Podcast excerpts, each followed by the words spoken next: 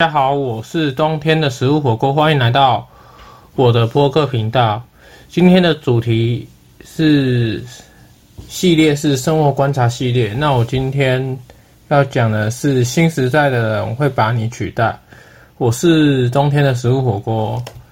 那为什么我会说这样说？因为新时代的学生所学的东西都比我们多，虽然不一定精湛。但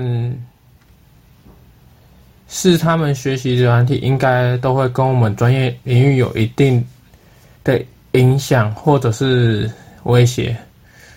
那新时代学生学的软体比较多，自然一定有一部分是比较资优的学生。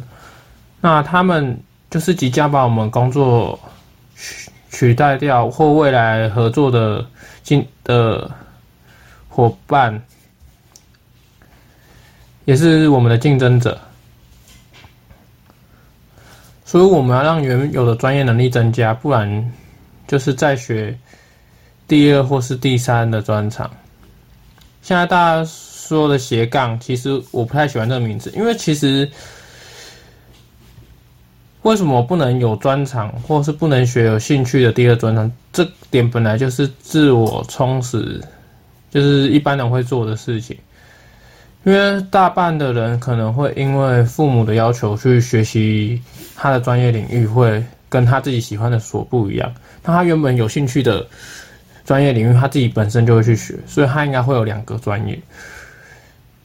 而且现在那么多元化的社会，大家应该都会选择自己还有兴趣的事情去学，跟原本所选修的科系是不同的一些兴趣，所以自然而然后。一两项不同的技能，他时代不同，老板像比较会比较，他请新的年轻人会的可能科技的东西，或是会的软体的东西比较多，那也比较好好使用，是因为他在接触新的科技的东西，他可能会直接叫他做，他很快就可以上手。说他非本科系，可是。因为现在年轻人比较喜欢去玩一些跟影片相关的，或是大家都会，他自然而然有的老板不会想去学这东西，他就会叫一些年轻人去做。举例说，他有像之前有一些一些，就是你去看一些社群，他们之前就有说，他们原本是做，就是是做那种行销的，后面他们会原本是念行销，可是他们后面这样去做影，要他们去要求他们去学习做影片之类。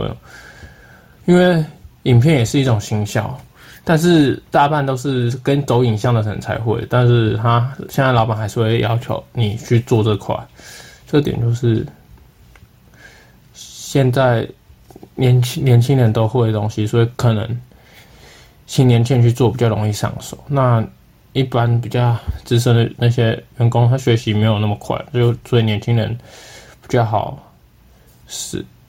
比较好使用，可能是这样，也也不代表说年纪大的一些人没有向心力学习，是有，只是他学的可能不会那么快。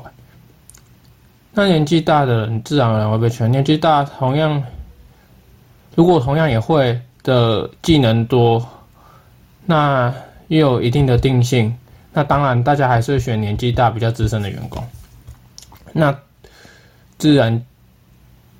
那结果自然是不同的，工作能保住，或许还可以升迁。我说那是我自己说的，他说不一定哦。那至少老板欣赏年纪大依然有学习心态的员工，不论是什么原因是什么，因为他觉得他有学习心态，那就是他有上进心。老板会喜欢有上进心的人。好像社群年轻人是否会使用这件事，其实我是觉得一定要会。不然随时都无法生存，因为年轻人可能本来就是他的优势，就是他得到资讯比较快，或比较多，或比较清晰。那他这点就是老板最喜欢的部分，所以大家都比较喜欢选年轻人是这样。那资深的员工是否会向外花钱学习碰触社群？这点是是必须，或许也可以向自己的小孩询问，因为你的小孩或许是。现在比较新时代的年轻人，他念的科系或许相关，跟影像或一些现代性的资讯的科技什么等科系，就是各种相关的新新的一些资讯，你都可以去询问他。你可能比你自己去摸索还快。小孩教你，可能自己父母母可能有的会比较耐心一点，或是他有一定的专业性，他可以教给你部分的一些学习建议。其实不并，其实我觉得大人其实不不会觉得丢脸。你了解社群宣传等媒体相关的人，可以确保你跟现在有能力的大家是相同的。但社群媒体是否能持续影响力？或许会，或许不会，因为社群是只有部分，它在一定的时间点会有部分影响力，可能过个几年后就不会。像当初的雅虎以前的即时 MSN、即时通，还有皮克邦，他们这些社群以前刚开始是很火红的，可是最后后来就是也是慢慢的渐渐的消失。因为疫情，可能线上课程蓬勃发展，播客等广播也会慢慢在环境中变成习惯。这点，我觉得是，这点是我我我发出来问题。可你们可以大家可以想看，如果他们人有一种习惯，就是习惯念旧的事情，就是比如养成习惯，他们就不比较会不会去改。那我们可以借由这现在疫情的关系来发展这些经济财。那我们可以做一些。像我这样的 podcast，或是做一些 YouTube 这些平台或者影片，那所以培养自己喜欢兴趣，变成专业，或许能够成为你的下一份工作。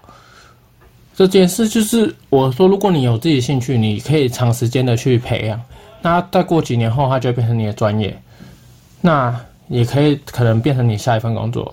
那今天播客就到这边结束。